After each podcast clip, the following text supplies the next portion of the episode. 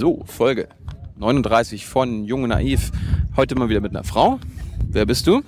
Ich heiße Julia Seliger, bin 34 Jahre alt. Ähm, bin Journalistin, ja. Journalistin, bin in Norddeutschland aufgewachsen, war dann äh, unter anderem in Bonn zum Studieren, bin in Bonn zu den Grünen gegangen und äh, danach bin ich Journalistin geworden. Und du bist heute hier, um mir was über die Grüne Partei zu erzählen. Warum bist du da besonders qualifiziert, außer dass du da mal Mitglied warst? Ja, genau. Ich bin ausgetreten letztes Jahr ähm, und war aber vorher bei den Grünen in ganz vielen Ämtern aktiv. Ach echt, du, du wurdest echt gewählt, ja? Ja, komisch, ne? Ja. Ja, es war auch eine große Überraschung einmal, als ich in den Grünen Parteirat gewählt wurde. Das ist ein sehr wichtiges Gremium. Danach war auch große Aufregung. Ähm, der realpolitische Flügel regte sich besonders auf. Was ist, was ist realpolitisch? Die Grünen haben zwei Flügel, äh, die Realos und die Linken. Heute heißen die Realos auch gerne mal Reformer. Und Das ähm, muss, das musst du uns gleich mal. ja, das erkläre ich einfach gleich. Das ist äh, vielleicht für Outsider gar nicht so. also, aber du, ersichtlich. Du wurdest auf jeden Fall schon. Äh, Ich wurde gewählt, Was, ähm, was bei den Grünen, also genau. schon mal hast einen Namen gehabt. Genau. Okay. Ähm, und dann äh, habe ich in diesem Amt ganz viel geblockt. Also ich wurde in den Grünen Parteirat gewählt beim Parteitag in Köln. Und ähm, Wann da, war das? Das war 2006. Und äh, das war sehr aufregend. Äh, da habe ich eine äh, Spontankandidatur hingelegt und habe dann eine Rede gehalten. Und dann fanden die Leute es so überzeugend, dass ich dann im ersten Wahlgang gewählt wurde. Im zweiten wäre ich wahrscheinlich auch gar nicht mehr gewählt worden. Aber im ersten hat es geklappt, große Überraschung. Und dann konnte ich da zwei Jahre Spitzenpolitik machen. Geil. Das war interessant. Ja. Gut, aber ähm, gehen wir mal, schalten wir mal so 20, 30 Jahre zurück. Wir wollen ja mal ein bisschen abreißen, wie ist die, wie sind die Grünen entstanden? Kannst du was erzählen? Warum, warum gibt es die Grünpartei?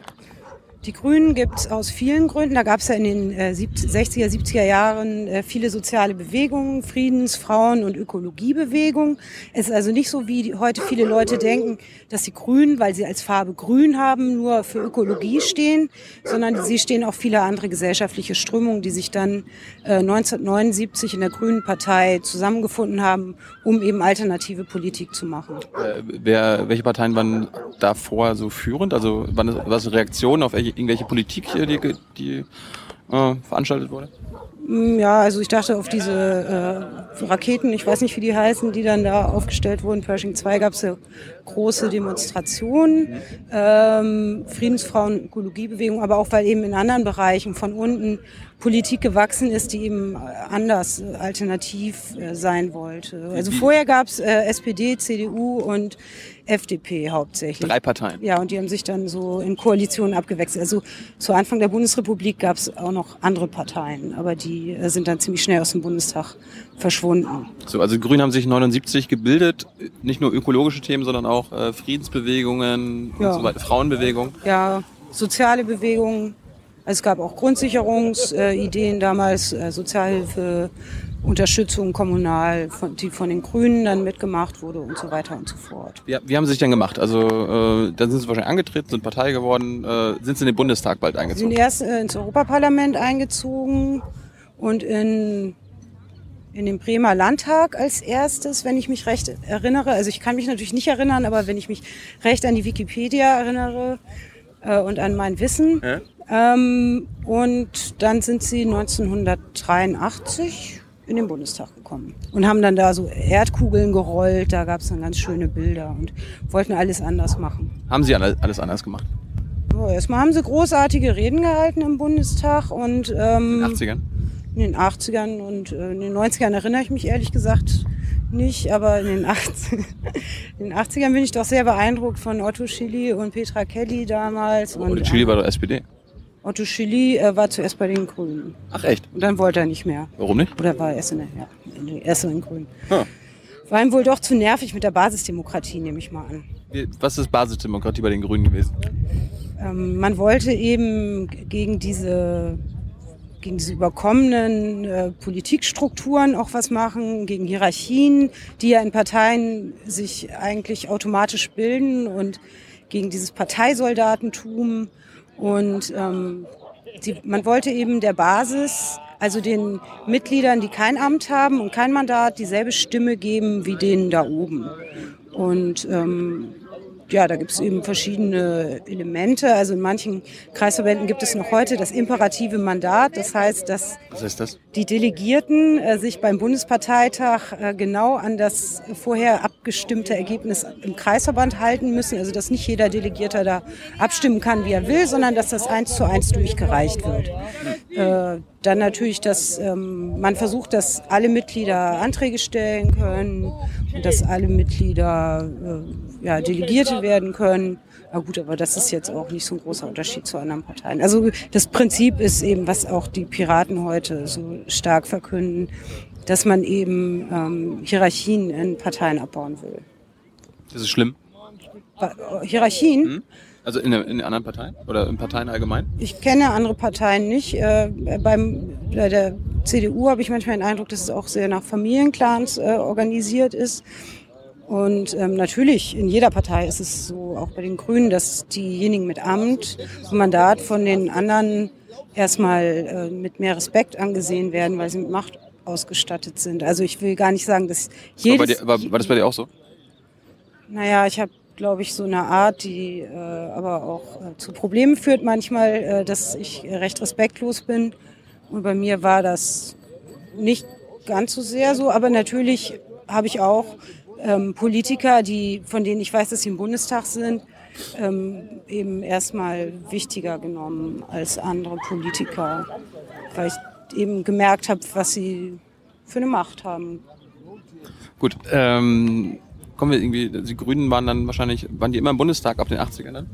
Nein, nein, sie sind 1990 äh, aus dem, nicht in den Bundestag gekommen, da ist nur Bündnis 90 reingekommen. Ah. Bündnis 90 und die Grünen haben sich irgendwann zusammengeschlossen.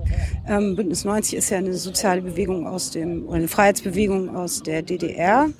Und ähm, dann sind die Grünen mit dem Spruch angetreten, alle reden über Deutschland, wir reden übers Wetter. Ich finde den Spruch super, ist eigentlich mein Lieblingswahlkampfspruch, aber man konnte damit anscheinend in Deutschland keine 5% für die Partei begeistern und dann sind sie eben nicht in den Bundestag gekommen. Aber da sind sie, glaube ich, 94 wieder rein, reingekommen Ja. und 98 dann äh, in die Regierung. Genau. Genau. So, und dann kann ich mir vorstellen, sie wollten, die waren ja Anti-Krieg, Anti-Atombewegung. Das heißt, es gab mit den Grünen auf jeden Fall, das waren jetzt die Zeit, wo sie eine Regierung waren, wo es keinen Krieg gab, war? War das so? Oder, und die haben die Atomkraft abgeschafft? Das waren sie doch alles, ne? Naja, also Naja. So. ähm, gleich nachdem die Grünen in den Bundestag gekommen sind, ähm, ist dann der Kosovo-Krieg äh, geführt worden. Ich Mit Deutschland? mit deutscher Beteiligung. Ähm, ich erinnere mich noch gut an einen, einen Redebeitrag von Hans-Christian Ströbel im Bundestag, wo er sich da groß darüber aufregt, dass zum ersten Mal wieder äh, ein Krieg von Deutschland ausgeht und dass im Bundestag nicht darüber geredet werden soll.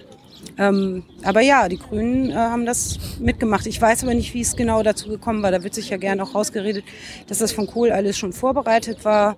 Aber ähm, so genau äh, weiß ich das nicht. Also was ich weiß, ist, dass man eben diese ganzen Sachen mit dem Hufeisenplan, äh, die, dass die, die dann da erzählt wurden, dass die dann ge anscheinend geglaubt wurden und dass der Krieg dann eben geführt wurde. Aber es gab ja auch in der Linken eine große Debatte über den Kosovo-Krieg. Aber warum, warum hat eine Partei, die äh, eine Antikriegspartei sein will, Ja. für den Krieg, also äh, für Krieg gestimmt? Ich meine, sie waren in der Regierung, sie hätten das verhindern können, sie hätten Nein sagen können.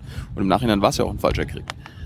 Ich weiß nicht genau, wann äh, der Beschluss äh, dazu. Ach so, natürlich, Bielefeld 1999. Also da gab es einen Parteitag in Bielefeld und ähm, da haben die Grünen eben dann auch nochmal darüber diskutiert und äh, da hat die Mehrheit der Partei dann am Ende dem Papier zugestimmt. Ähm, natürlich war das alles ähm, kurzfristig und ähm, ich glaube, es war sogar im Nachhinein, das weiß ich aber auch nicht, nachdem es schon im Bundestag gewesen war.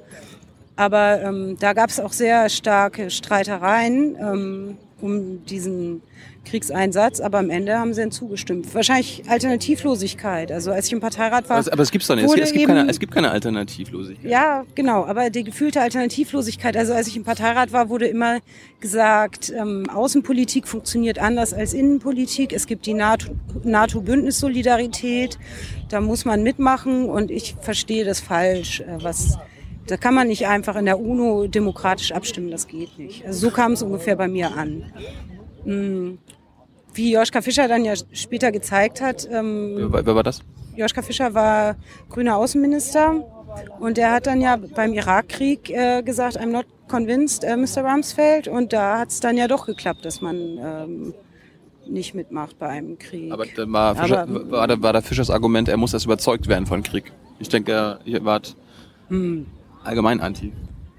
Der Fischer glaube ich nicht, dass der Antikrieg war. Echt jetzt? Nein, das, äh, davon gehe ich nicht aus. Ich glaube, ehrlich gesagt, seit 1999 war dem die Partei wahrscheinlich egal. Das habe ich in Rezensionen zu seinem Buch gelesen. Die Partei war egal.